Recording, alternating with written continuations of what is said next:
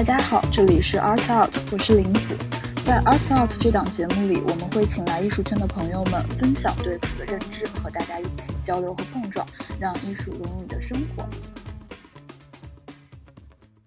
Hello，大家好，欢迎收听这一期的 Art Out，我是林子。这一期我又请来了秋子，那秋子跟我们节目的听众朋友们打个招呼吧。大家好，我是秋子，然后今天我又来做客了。好的，那秋子最近在忙点什么？最近就是在忙着给留学生们做那个升学指导，然后现在主要是针对是想考日本这边美术大学设计系的一些呃学生，主要是考本科的这些学生。然后我自己是没有在日本经历过那个本科的这个升学，所以。一开始也去先研究了一下本科的这边考设计怎么考，就不太熟悉。然后也趁着这次机会，就研究了一下日本的各类美术院校的那些考题吧，就觉得还挺好玩的。尤其是最近主要是看了看武藏野、多摩，可能这两个学校看的比较多一点。给给观众朋友们普及一下，就是这两所大学，它是呃日本就是数一数二的这个艺术类院校。对吧？是的，是的，就是在日本，它大学不是分国公立、私立嘛？嗯，然后这个一般那个美术学校都是私立比较多，然后最好最好的这个学校应该是东京艺术大学，因为它是国立的，所以它很难考，学生少，然后它学费便宜，嗯，然后它可能偏研究的比较多一些。然后在私立里，基本上最好就是武藏野和多摩吧，而且武藏野和多摩的设计也是特别的好的。嗯，然后你就主要是研究了这两所学校的这个呃大学考题，对，然后设计就是平面设计这一块儿，然后主要看了一下他们考题的风格，就是相对来说武藏野的就抽象一点，就是比如说他会给你一些这个题目里，他会给你一些关键，他会给你一些素材，有具象的东西，但是他又会给你一个抽象的概念，就是说让你表现某种声音呀、什么气味啊。体验呀，或者一种情绪那种，就是没有形的东西。嗯，然后相那个多模，就相对来说会给你一些具象东西，就直接会让你画一个什么自行车、蝴蝶的那种。然后就，然后还有就觉得好像比较武藏野那个考题要求里就挺有意思的。我觉得就是它不光是就是让你画设计，让你去呃用画画表达那个主题，然后他还要求学生就是。要记小标题，就是要用文字来描述自己的画。然后我就觉得这个好像其他学校对没有这一个要求，然后我觉得这个还挺挺。挺妙的吧，就是就它既考验就是它的设计能力，又考验它的文字功底。对，就是就是就是设计师他的一个所谓的设计理念，希望他首先用文字去表达，然后再用一个图像或者一个作品再去呈现。对，应或者应该是说，他先用这个东西呈现，然后他要怎么学会将自己呈现的东西转述给别人，让别人理解，或者说是准确的，就是让别人理解你要画的意思。就因为有的时候，有的人他画的画，其实你光看画不一定懂，但是有的人他很擅长给别人去，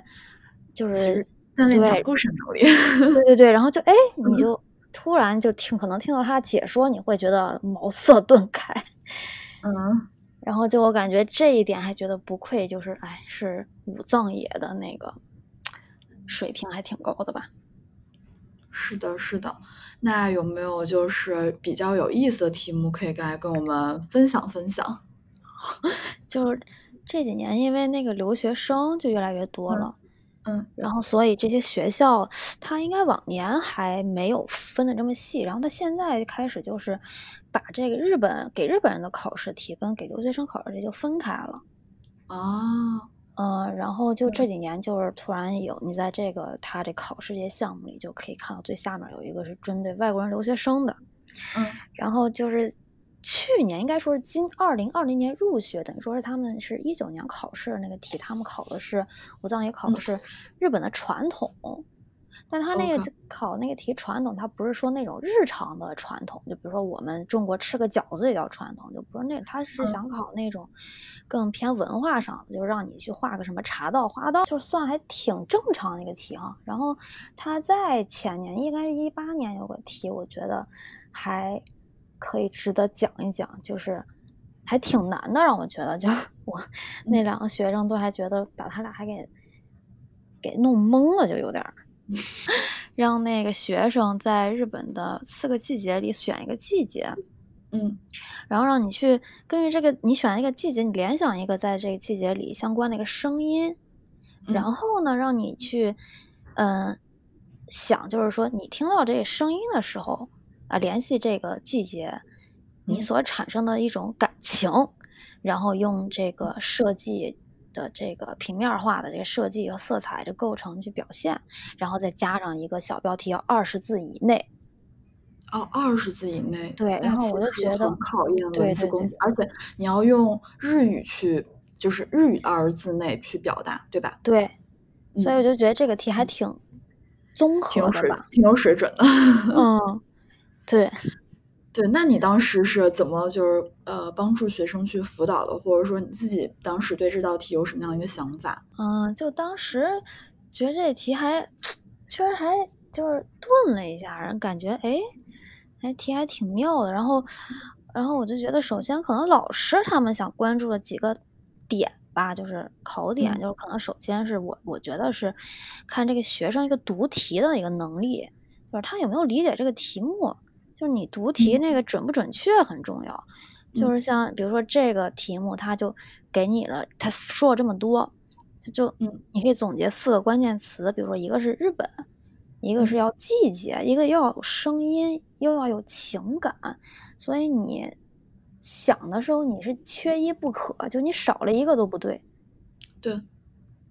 所以这个首先就是说你要读题要读对，你别画的那么好，又怎么有创意，但是你没体现这是日本的季节，或者你去又没体现感情，或者你又没体现声音，那就不行。嗯，然后就是呃，这个是可能基本的，然后就是你开始想怎么去表现的时候，就是可能老师会想看你自己那个试点，你的那个有没有独创的地方。对就是可能这试点的主创，我觉得可能有两种，一种是他那个就是说他本身的创意，就是他选题上的创意，嗯就是说他怎么哎通过一个哎意想不到的一个内容一种元素，然后表现了哎夏是夏天，还能还能跟什么秋天联系上，这可能是嗯一种。还有一种就是说你可以也不是那么出奇制胜的什么特别那异想天开的东西，你的元素可以是比较就是说在我们正常思考范围内的，但是你可以通过表现的时候，比如说构图上的很大胆的创意啊，或者说是本身造型的一些表表现上本身的那种创意，也可以达到一种就是自己的那个创意或者视角的那种独特吧。我觉得老师可能嗯会想看这个。嗯然后最后就是说你自己基本的你画这些，就像我们练素描或者什么的，你自己的那个造型能力、色彩的运用能力，那是你平常自己锻炼，那肯定很重要。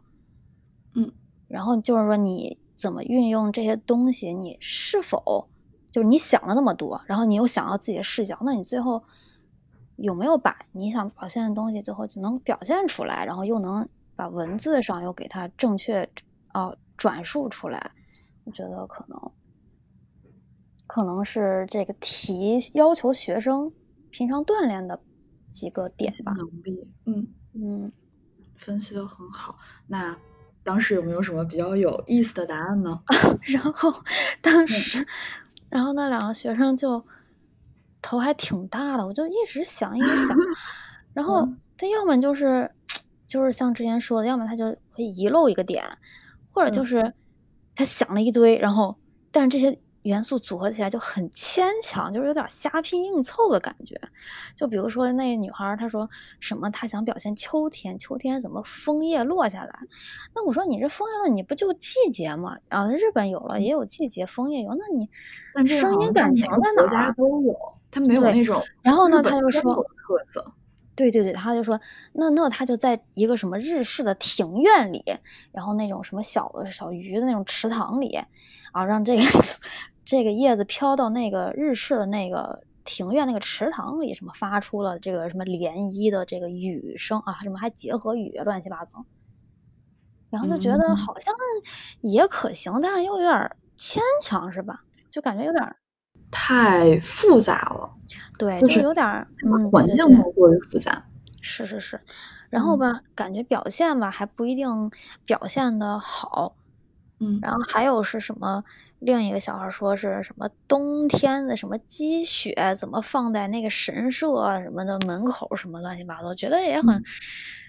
就是也不太自然，然后也不是很新颖。嗯，那你后来有帮他们想到了什么样比较新颖的这个回答的方式呢？或者说就是，嗯，你的一个想法？然后我当时觉得就是，我个人因为个人代表个人的看法，我就觉得夏天是最好表现的。就是我好像第一个想到，如果这个题出给我，我就第一个想到夏天。嗯不知道为什么，我就第一个也想到了那个，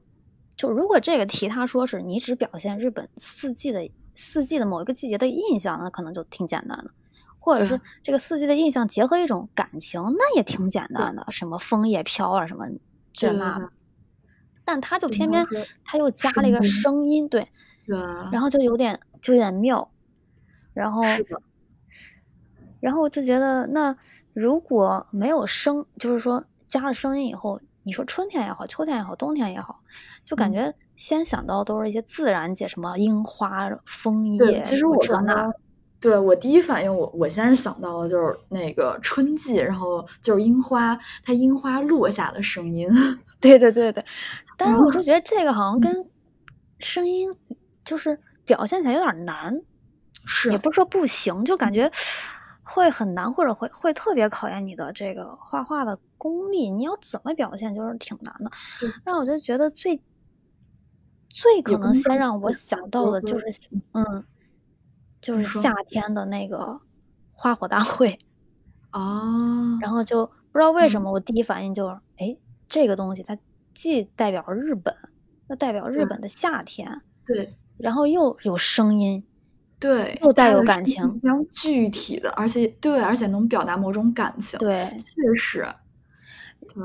然后就我就先想到这个，然后但是我又想，那下一步怎么办？就是说你不可能说，就下一步我怎么表现？就回到我们刚刚说的那个第一点，就是考点第一点，就是说你怎么挑体现你的视角。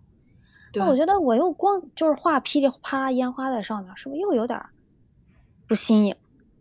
嗯，就是很太直接了，就可能很多人可能都会想到这可能会这样画，然后就觉得那怎么办？那我就觉得那要不然我就不画烟花了。然后我就想到，我觉得啊，反正主题是花火大会，嗯但是呢，我不表现烟花，然后我想表现比如说人，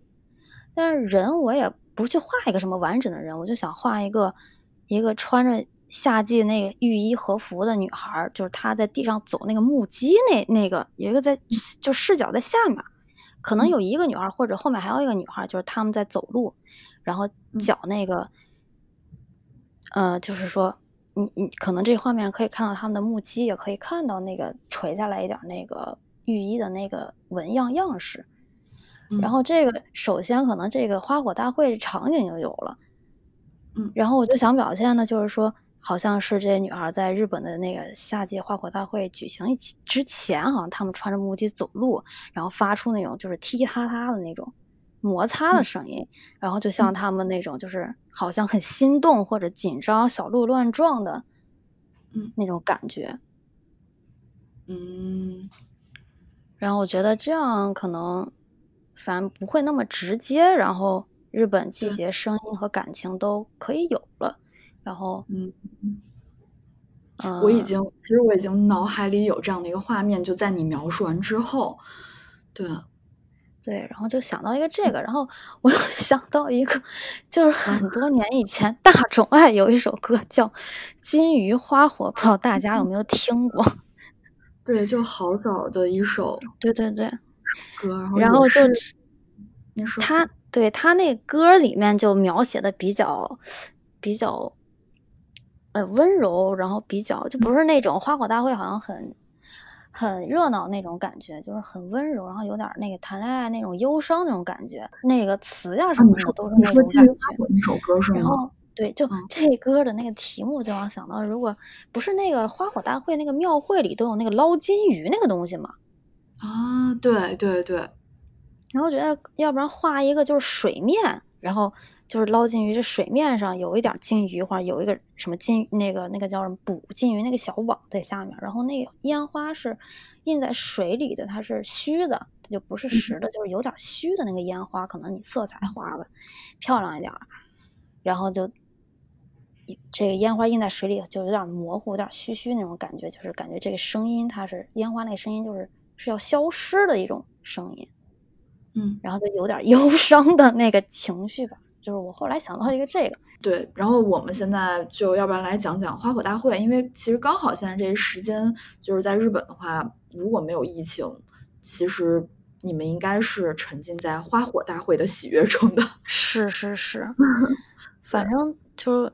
最早据说这花火大会是在东京的一个叫于田川的地方，叫于田川花火大会，然后那个。嗯，他当时举办那花火大会，他目的也不是跟现在就完全不同了。就当时是因为，呃，那年可能有个什么大饥荒还是霍乱时期，他有一些牺牲的一些人，他为了纪念那些死者，嗯，就是那个时候他们花火大会或者花火这个东西，就是说是对死者的一种纪念，然后在日语里就是可能把它写成叫一个慰灵，就是安慰的慰，然后灵魂的灵，嗯。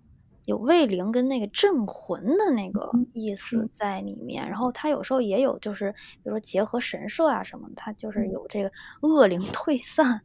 消灾呀、消难呃消灾消难的那个嗯。目的呃跟意思在里面。然后他现在就嗯，如果我也不去研究它，我就觉得哎，花火大会就是一个很就是一个像一个娱乐了，可能。嗯，对，现在的话是确实是更像一个娱乐项目，就大家其实是像一个盛典，呃，大家是去那儿庆祝的，或者说就是其实像夏季的，就是在日本夏季的一种仪式感。对，就是这怎么说，就是可能是与别人分享一个美好事物的这么一个契机、一个机会，然后也慢慢就变成这种浪漫呀、美的什么这个约会的那个一个代名词这样的东西。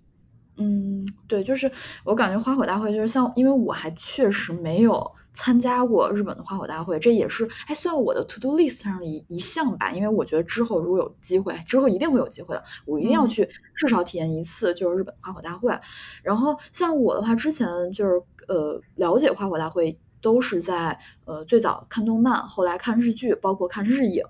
就是中间它都会有花火大会的场景出现。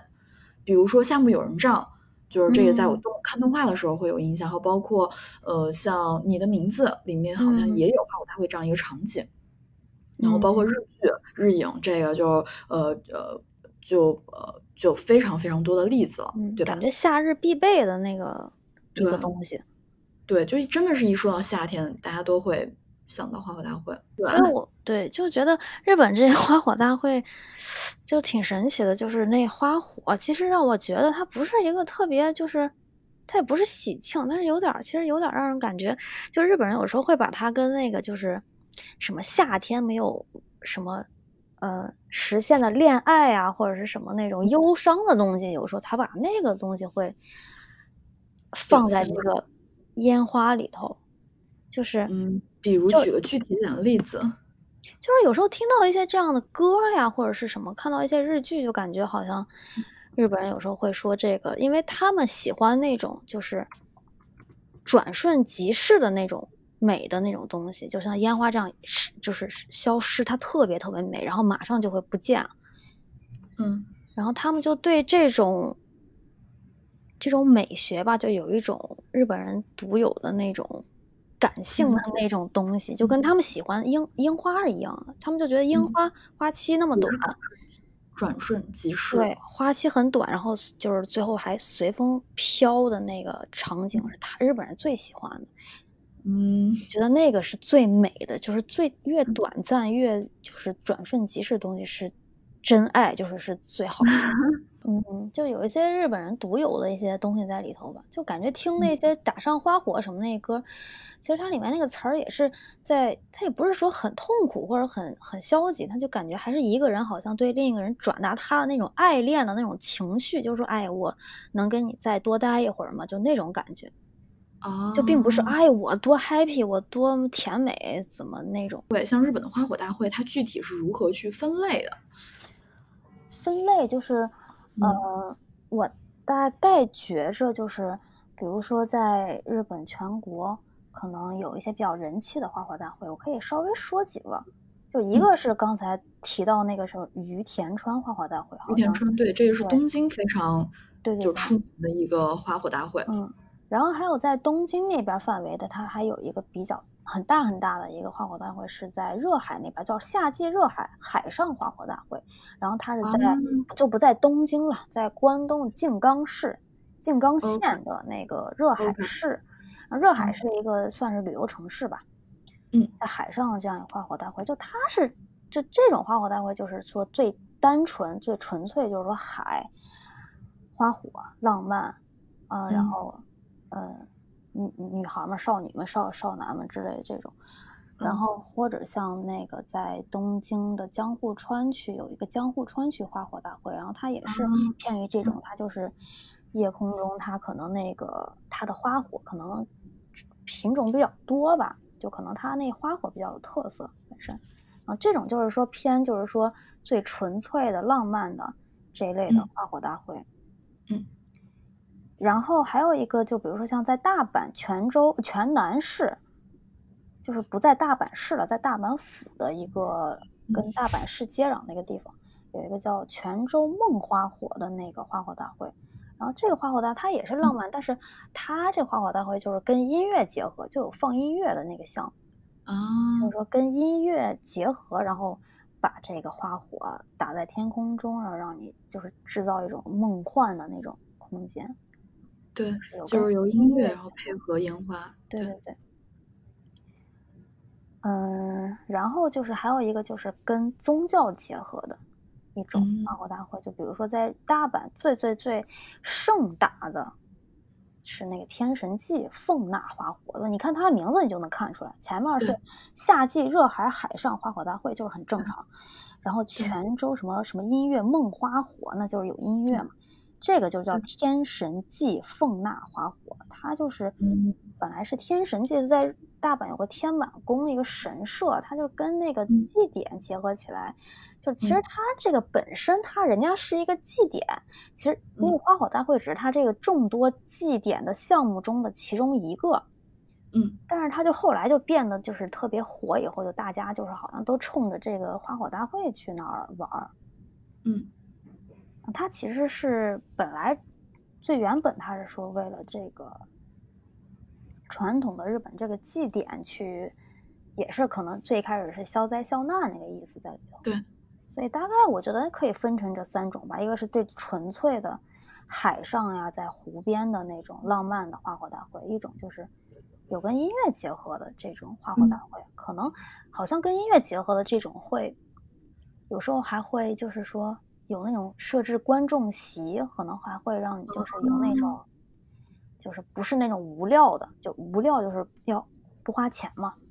嗯，他这种可能还会设有观众席啊，搞的那个像个演出一样。然后还有一种就是跟传统的祭典结合的这种花火大会。嗯，然后在那个关西这边，就是离京都很近，有个滋贺县，有个琵琶湖，就琵琶湖特别大，特别漂亮，在琵琶湖也有一个。花火大会好像也很有人气，就是也是这种，就是在湖的夜空中啊放花火那样的一个花火大会。嗯嗯，然后感觉有嗯，你说，就是一般就是说分了这么多，但是有一个共同点，就是花火大会一定是在湖、川、河和海，就是它会跟水有一个结合，它一定要跟水结合。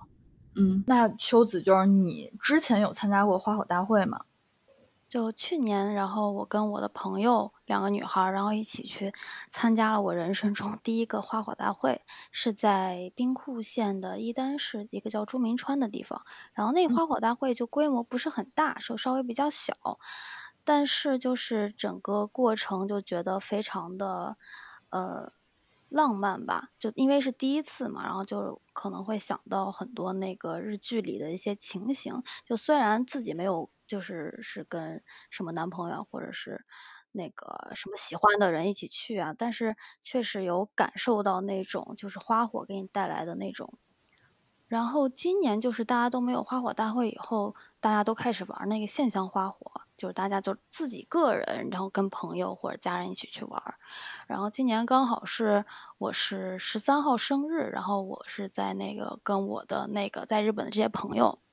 嗯，他们专门给我搞了一个惊喜，就是在我们上那个工作的那个地方，一个那个事务所那边。我看你是在东京那边过的生日是吗？不是，我在大阪。对，然后就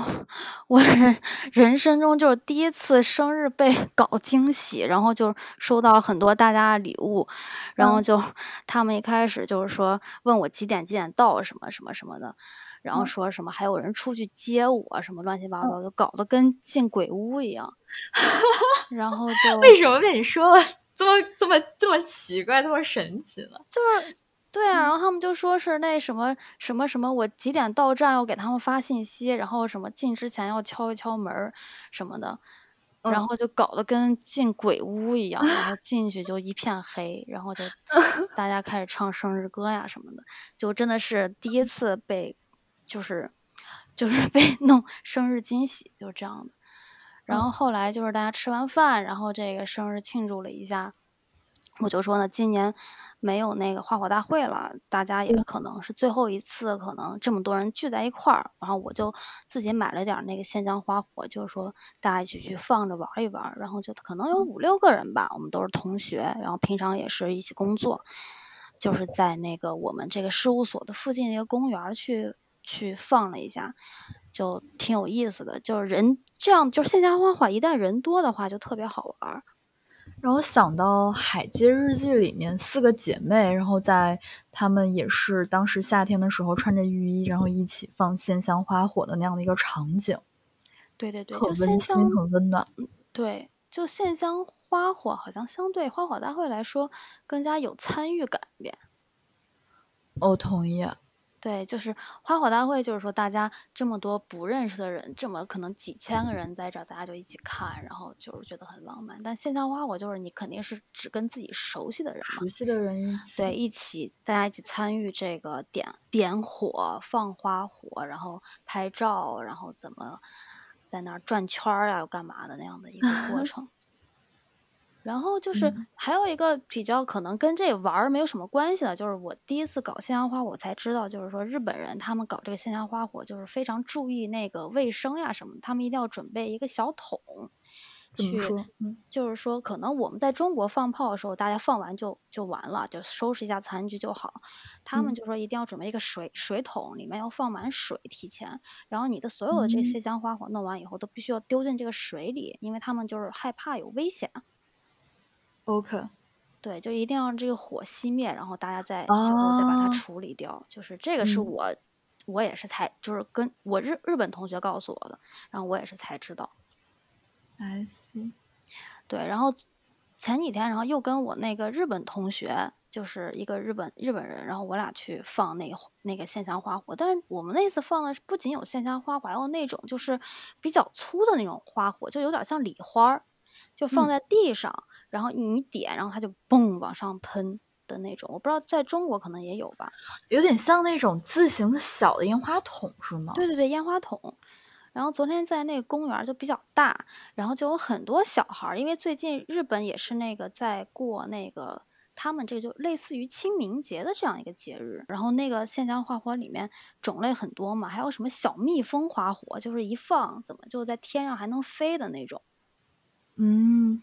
然后就跟那些 小宝宝们一起玩了一下，觉得还挺开心的，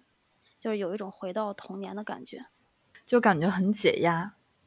对，很解压，然后就是什么都不用想。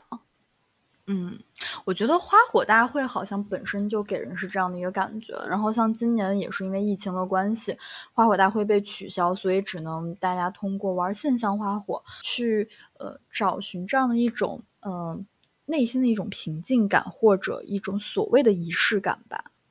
对，就是花火大会会更有仪式感一些，线下花火就更加的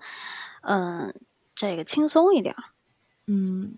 参与感会比较大一点。同意，那这期节目也聊的也差不多了，然后我们之后再请秋子回来跟我们讲一讲关于呃设计方面的一些话题，然后秋子跟我们节目的听众朋友们打个招呼，我们这期节目就先结束了。好，大家谢谢大家今天的收听，拜拜，拜拜。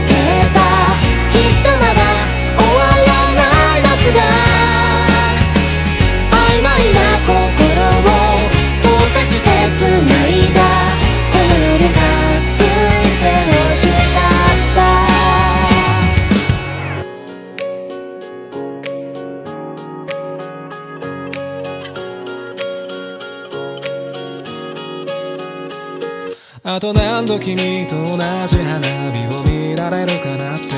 笑う顔に何ができるだろうか。傷つくこと喜ぶことを繰り返す波と浄土。焦燥最終列車の音。何度でも言葉にして君を呼ぶよ。波の選びもう一度どうどうどうどうもう二度と悲しまずに済むように。